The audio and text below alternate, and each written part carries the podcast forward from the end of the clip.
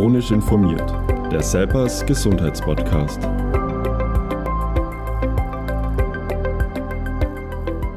Hallo, schön, dass Sie wieder mit dabei sind und herzlich willkommen zu einer neuen Folge von Chronisch informiert. Heute geht es um das Thema Rechte in der Arzt-Patienten-Beziehung.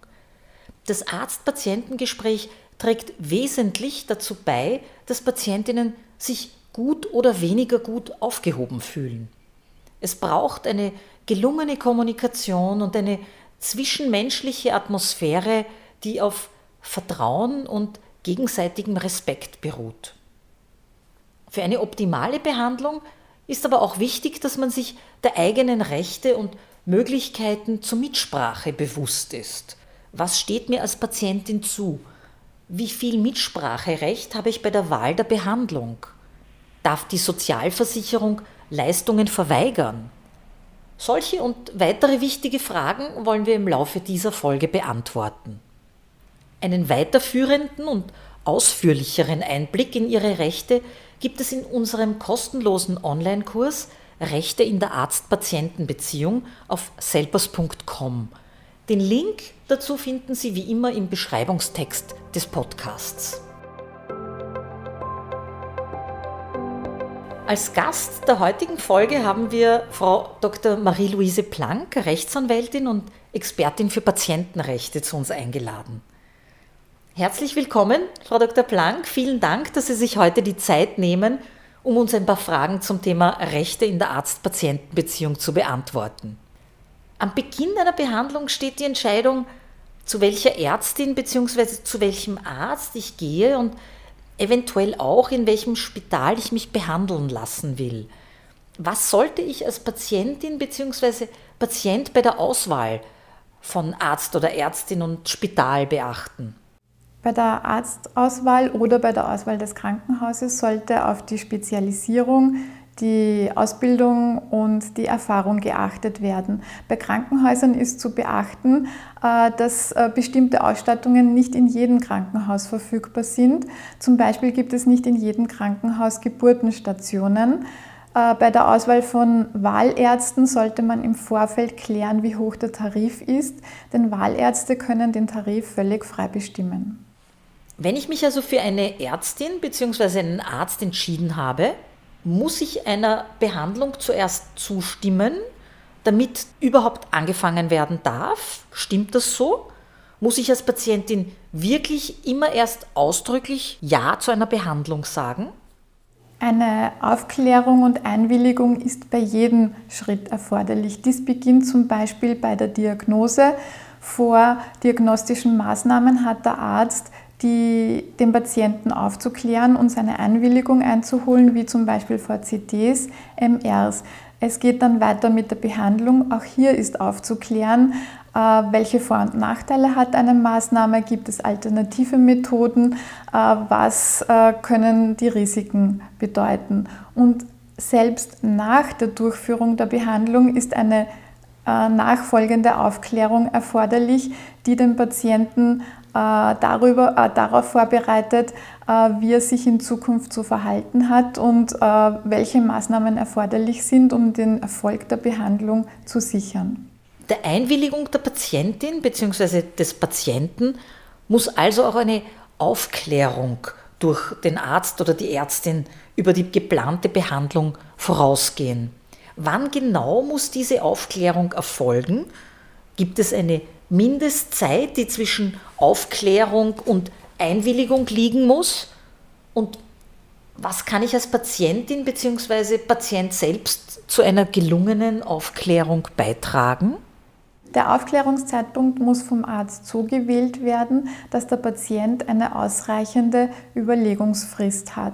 Dies bedeutet, wenn Maßnahmen nicht dringlich sind, kann nicht am selben Tag aufgeklärt und operiert werden. Sind die Maßnahmen zum Beispiel sehr, sehr dringlich und droht ein Schaden, dann geht das so weit, dass bis zum äh, bewusstlosen Patienten gar nicht aufgeklärt wird.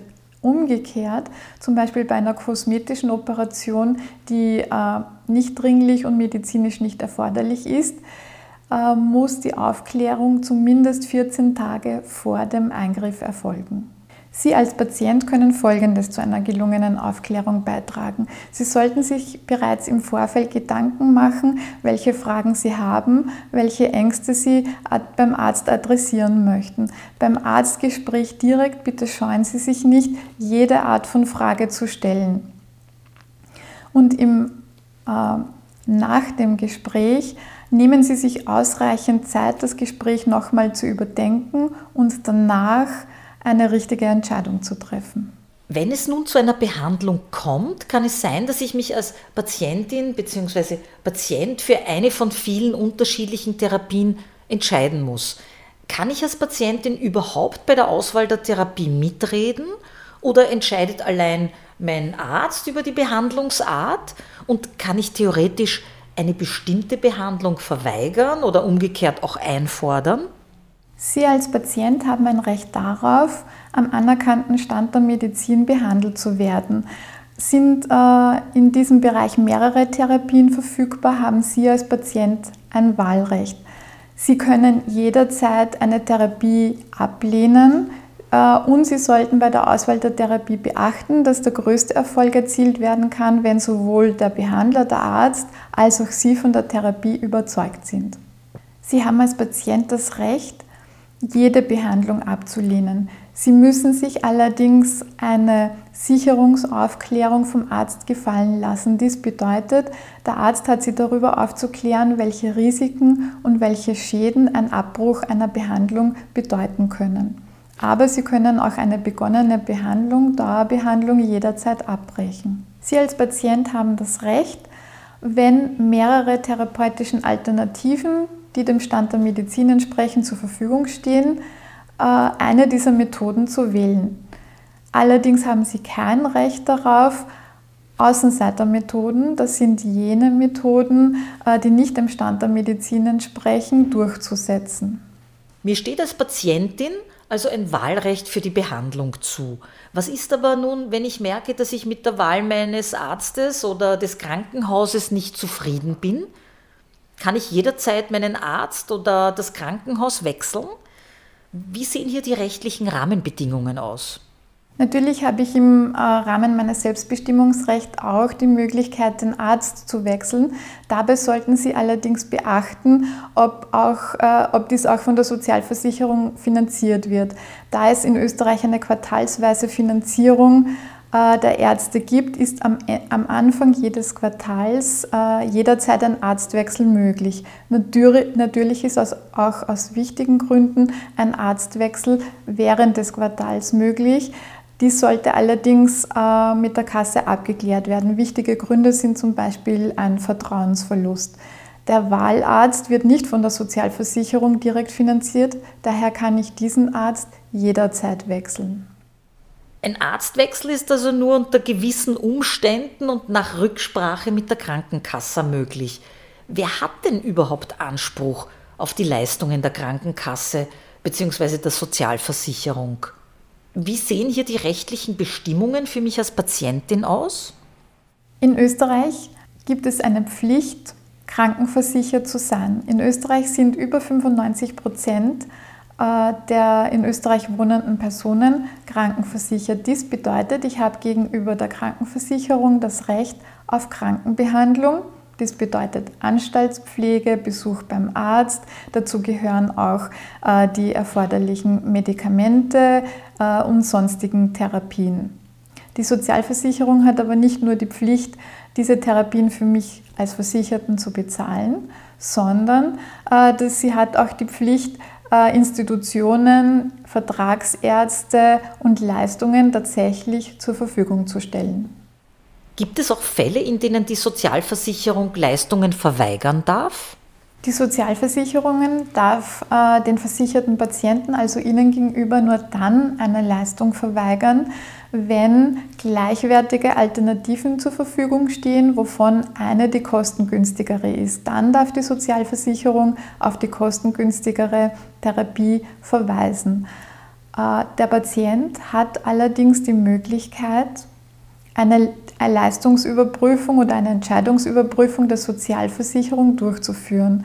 Dies funktioniert so, indem man einen Bescheid bei der Sozialversicherung anfordert. Dies geht sehr einfach, indem ich äh, der Sozialversicherung schreibe und äh, darauf hinweise, dass mir das, die und die Therapie abgelehnt wurde und ich um Ausstellung eines Bescheides bitte. Danach hat die Sozialversicherung 14 Tage Zeit, einen Bescheid auszustellen. Sie als Patient haben dann die Möglichkeit, sich drei Monate zu überlegen, ob Sie eine Klage beim Arbeits- und Sozialgericht durchführen. Dazu ist zu sagen, äh, es sind keine Gerichtsgebühren erforderlich, auch, Sachverständ auch Sachverständigenkosten übernimmt der Staat. Das heißt, es können keine Kosten auf den Patienten zukommen. Es besteht zudem die Möglichkeit, sich bei Patientenvertretungen beraten zu lassen und die meisten Rechtsschutzversicherungen decken diese Art der Überprüfung ab. Das heißt, es würde auch die Möglichkeit bestehen, äh, mit einem Anwalt äh, oder von einem Anwalt sich beraten zu lassen. Wenn Sie als Patient Ihren Anspruch über das Sozialgericht geltend machen, haben Sie auch eine wichtige Vorreiterrolle.